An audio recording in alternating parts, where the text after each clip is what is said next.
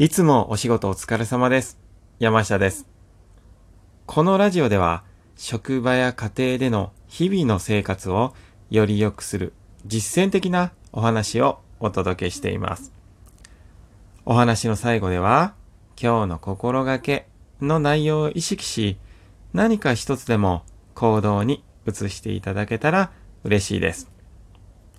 それでは本日の題名は、妻の働きに感謝。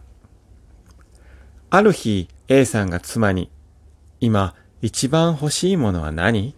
と尋ねました。すると、一日に自由な時間がもらえたら嬉しいな、との返事が返ってきました。それならば次の休日、家事はすべて引き受けるから好きなことをすればいいよ。と A さんが言うと、妻はとても喜んでくれました。当日、妻は嬉しそうに出かけていきました。留守を任された A さんは、張り切って洗濯、掃除、買い物をこなし、三人の子供たちの面倒を見ました。あまりにも目まぐるしく働いたせいか、あっという間に時間は過ぎ去っていきました。夕方、妻が帰ってきて、顔を合わせた時の第一声が、あなた、お疲れ様でした。大丈夫だった？というねぎらいの言葉でした。A さんは妻の心遣いにハッとしました。毎日、愚痴一つこぼさず、家事をしてくれる妻にこそ、ねぎらいの言葉をかけなくてはいけない、と思ったのです。以来、帰宅時には、ありがとう、今日もお疲れ様、と声をかけるようになりました。妻はにっこり笑って A さんを温かく迎え入れてくれます。そうですね。こういうお話は素敵ですね。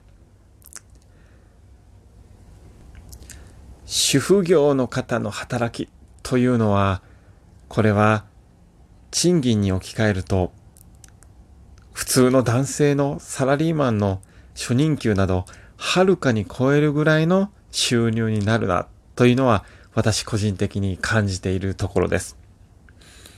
子供はエネルギーの塊ですから、子供の世話をしながら洗濯や掃除、そして買い物を行くというのはとても大変なことだと思います。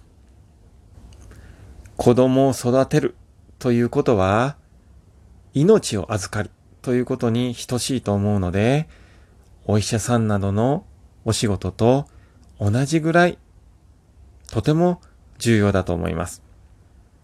あとは保育士の先生だったり、小学校や中学校などのやはり先生と呼ばれる小さい頃の子供を預かり教育するというのは非常に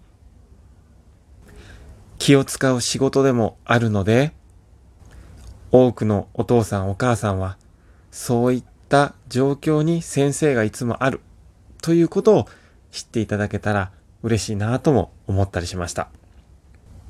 今回の A さんのように、やはり自分自身が相手の立場に立つことにより、相手の大変さだったり、思いだったり、状況は実感できると思います。それぞれの役割があるからこそ、相手の立場に立ち、物事を考えるということはとても重要なのかもしれません。それでは参りましょう。今日の心がけは、相手の働きをねぎらいましょう。それでは本日も素敵な一日をお過ごしください。いってらっしゃい。